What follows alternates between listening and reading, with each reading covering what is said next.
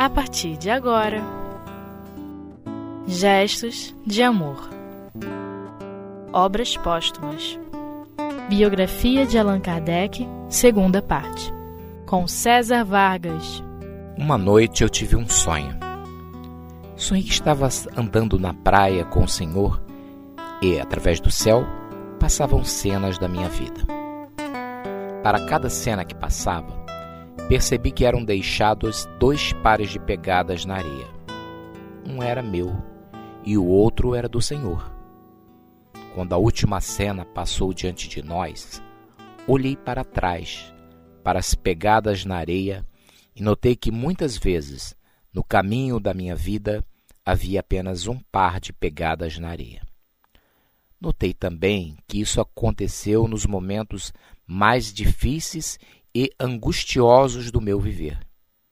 Isso me aborreceu deveras e perguntei então ao Senhor: Senhor, Tu me disseste que, uma vez que resolvi te seguir, tu andarias sempre comigo, em todo o caminho.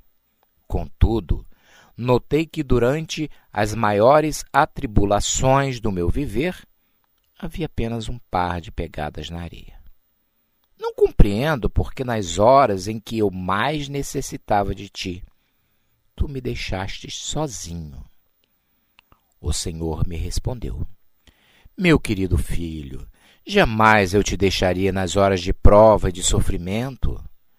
Quando viste na areia apenas um par de pegadas, eram as minhas. Foi exatamente aí que eu te carreguei nos braços. Meus irmãos, quando pensei em falar de Allan Kardec, me lembrei dessa história. É uma história muito bonita e verdadeira. Deus, através dos espíritos amigos, através da intuição, através de um amigo encarnado, através dos amigos no centro espírita, sempre nos estende a mão e nos ajuda nos momentos mais difíceis. E Deus faz isso não apenas com o indivíduo, Deus faz isso com toda a humanidade. E ele fez isso ao longo da história do homem, em todos os momentos que a humanidade estava ameaçada por qualquer perigo, e nesses momentos, Deus, preocupado com o destino do homem, enviou à terra seres superiores, seres que tinham uma missão muito grande de auxiliar a humanidade no caminho do bem, no caminho de busca, de aproximação, de religação com o próprio Deus. Foi assim com Moisés que salvou os israelitas no Egito. Foi assim com Gandhi que veio com a missão de libertar os indianos do jugo inglês. Foi assim com Krishna, que veio para orientar os nossos irmãos indianos também, com Buda, com Maomé, em especial com Jesus Cristo, que veio para dar o um norte na busca da espiritualidade e nos trazer os ensinamentos mais preciosos. Mas Deus fez isso não há muito tempo quando nos enviou Allan Kardec. Allan Kardec veio a este mundo com uma missão muito importante no momento crucial na história do homem. Qual seja, no momento em que a humanidade estava ameaçada com o materialismo, com a ciência que graçava em busca do ateísmo, separando ou buscando separar a religião da ciência. Tendo isso em mente, lembrando da importância deste missionário que os orientais chamariam de avatar, nós vamos olhar para o discurso que foi feito quando da do desencarne da morte de Allan Kardec. E vamos olhar para esse discurso com o objetivo não apenas de aprender de Allan Kardec, mas sim de aprender com Allan Kardec. Sim, porque uma biografia, a história de um homem, ela pode ser vista como mais informação para o nosso conhecimento. Isso é importante. Não podemos tirar a validade desta busca de informação. Mas nós, que somos estudantes do Espiritismo, não podemos ser só estudantes do Espiritismo.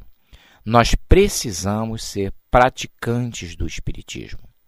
E para sermos praticantes do Espiritismo, devemos ir além do estudo. Devemos buscar no estudo o que nós podemos aprender e fazer a partir daquele exemplo que estamos estudando.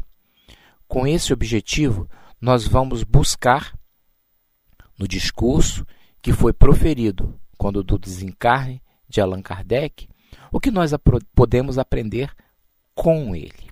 E podemos, com certeza, aprender muito. Conversava há algum tempo com um amigo e ele dizia para mim como em tão pouco tempo, 15 anos, Kardec fez tanto. E por que, que ele fez tanto? Por vários motivos. Primeiro, e a gente não pode deixar de esquecer, porque já era um espírito muito desenvolvido. Um espírito superior, um espírito que em outras encarnações tinha aproveitado a sua encarnação. Tinha orientado seus passos, suas atitudes, suas ações no sentido do se aproximar do Evangelho do Cristo, no sentido do efetuar, executar, viver o Evangelho do Cristo. Então, em 15 anos, ele, porque já tinha uma trajetória de aplicação do Evangelho, porque já tinha uma trajetória de vivência da vida espiritual enquanto encarnado, ele pôde nos ajudar bastante. E não nos esqueçamos também que durante 15 anos ele trabalhou pelo Espiritismo, mas que antes nos 50 anos da sua existência, ele já estava se organizando intelectualmente, moralmente, para a grande missão. Um grande estudioso, um grande educador, um grande pensador que nos 50 primeiros anos de sua vida não jogou os dias, as horas, os minutos fora. Não, de forma alguma ele vinha como que se consolidando moral, espiritual e intelectualmente, para na hora certa emergir todo um trabalho de codificação, todo um trabalho de organização do pensamento dos espíritos. Vamos nos lembrar disso. Toda a vida de Kardec é uma vida envolvida, destinada, focada no trabalho que ele deveria fazer e fez nos 15 últimos anos de sua vida. Pensando dessa forma, vamos começar a fazer a leitura e algumas considerações em torno deste maravilhoso discurso que foi feito quando de seu desencarne. Diz assim: Não poderíamos entrar sob auspícios mais favoráveis na nova fase que se abre para o Espiritismo, senão levando ao conhecimento de nossos leitores, num rápido esboço, o que foi, em toda sua vida, o homem íntegro e honrado, o sábio inteligente e fecundo, cuja memória propagar-se-á aos séculos futuros, envolvida pela auréola dos benfeitores da humanidade. Sábias, importantes palavras que se tornaram proféticas.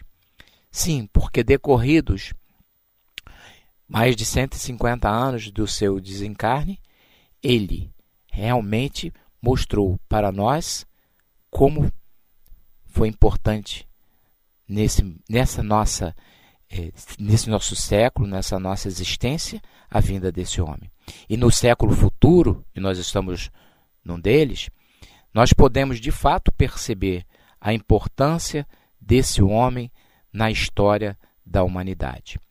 E aí, aquele que fez o discurso nos traz a informação. Nascido em Lyon em 3 de outubro de 1804, numa antiga família que distinguiu-se na magistratura e no tribunal, o senhor Allan Kardec não seguiu esta carreira. Desde a primeira juventude, sentia-se atraído para o estudo das ciências e da filosofia. Educado na escola de Pestalozzi, em Yverdon, Suíça, tornou-se um dos discípulos mais eminentes desse célebre professor e um dos propagadores zelosos do seu sistema de educação, que exerceu uma grande influência sobre a reforma dos estudos na Alemanha e na França. Nesse primeiro momento, nós temos uma contextualização de Kardec: quando nasceu, onde nasceu e onde estudou. Vamos fazer uma breve pausa e voltamos na sequência com mais informações e importante o que podemos aprender da história e da vida deste grande missionário do Espiritismo.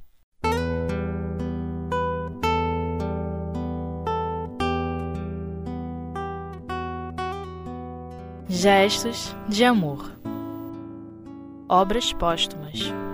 Antes de continuarmos a leitura e alguns comentários desse discurso, é interessante nos lembrarmos de uma frase do mestre. Ele dizia: A educação, se bem compreendida, é a chave do progresso moral. Sua vida se pautou nisso.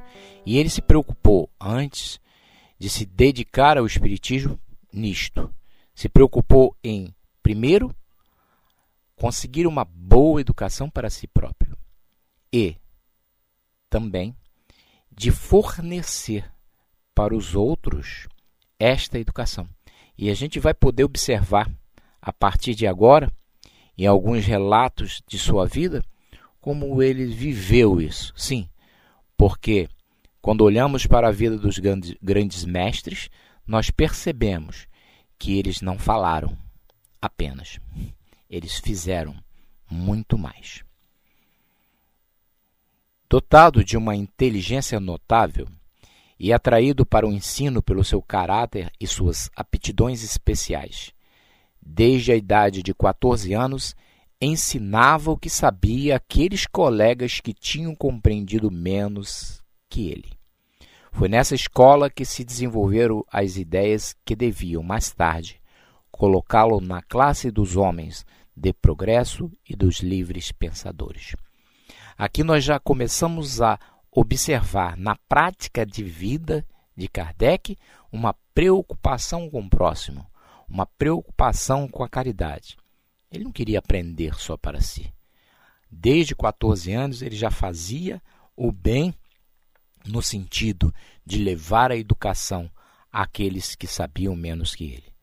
Ele era um tutor, orientador, um ajudador dos seus amigos que não tinham a mesma capacidade intelectual que ele. Continua o discurso.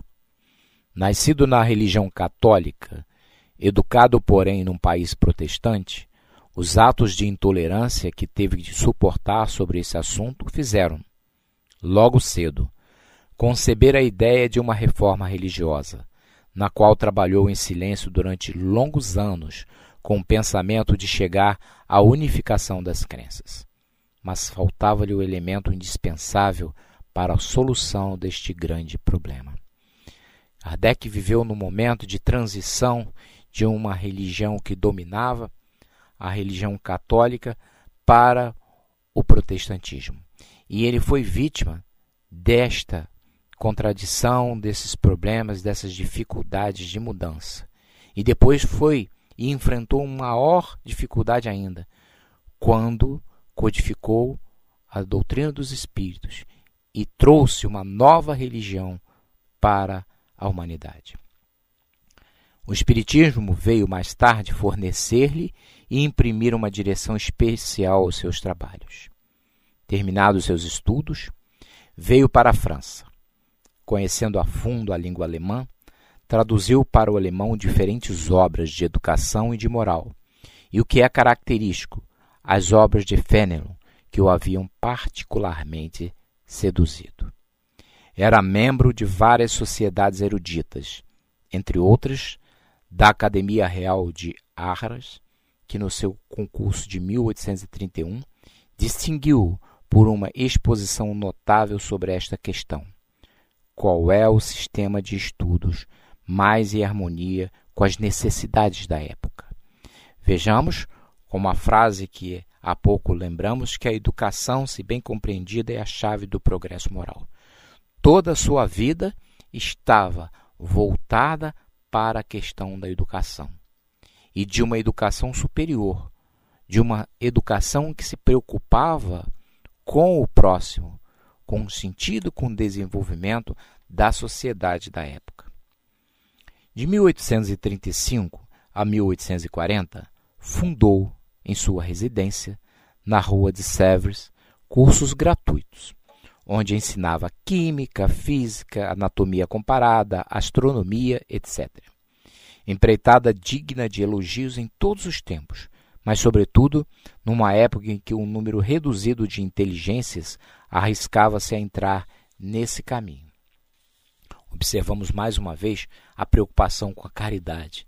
Ele que não tinha uma condição financeira superior, fazia o bem, fazia cursos, ensinava gratuitamente, porque entendia que essa era a sua missão.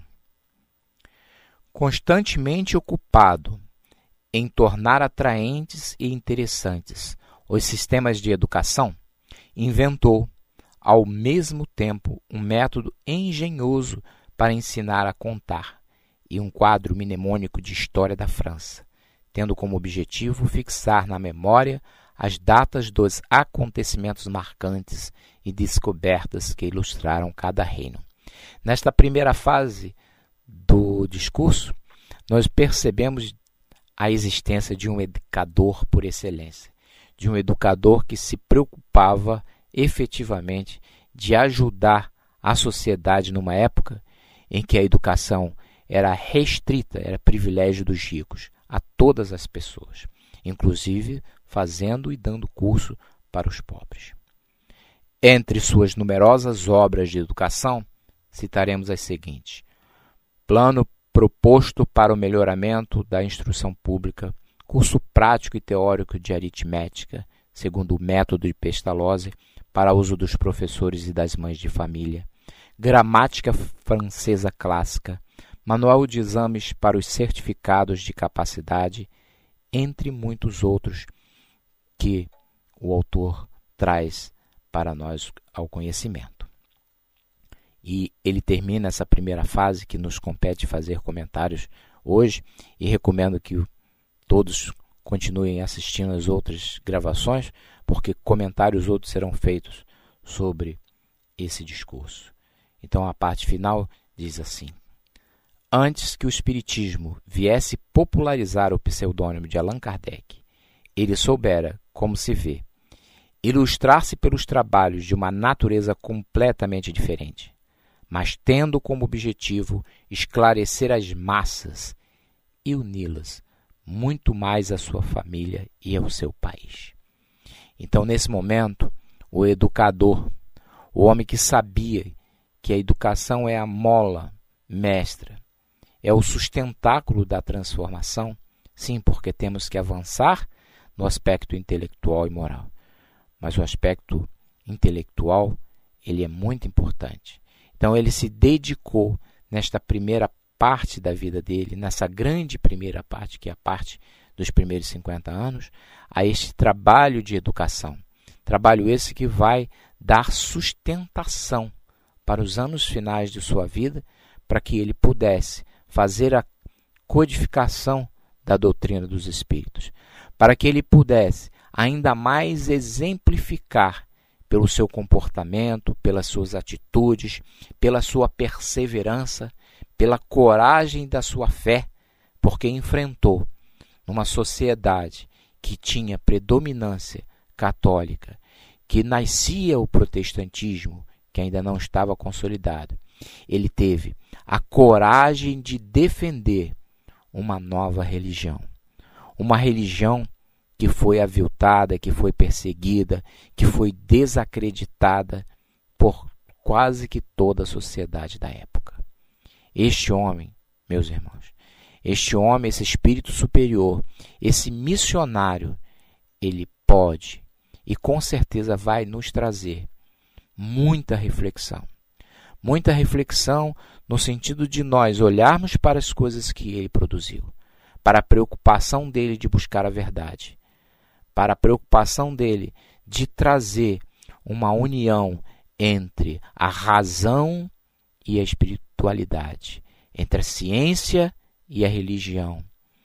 Vamos olhar para ele no sentido de buscar o exemplo para nós outros que ainda estamos, infelizmente, tão atrasados e que precisamos aproveitar a encarnação, que precisamos aproveitar esse momento, esta graciosa dádiva presente que Deus nos deu da encarnação, para olhando para esses mestres, como Allan Kardec, como Leon Denis, como Jesus Cristo, nós encontrarmos o modelo, a orientação segura para o aproveitamento da nossa encarnação. Que assim seja, graças a Deus.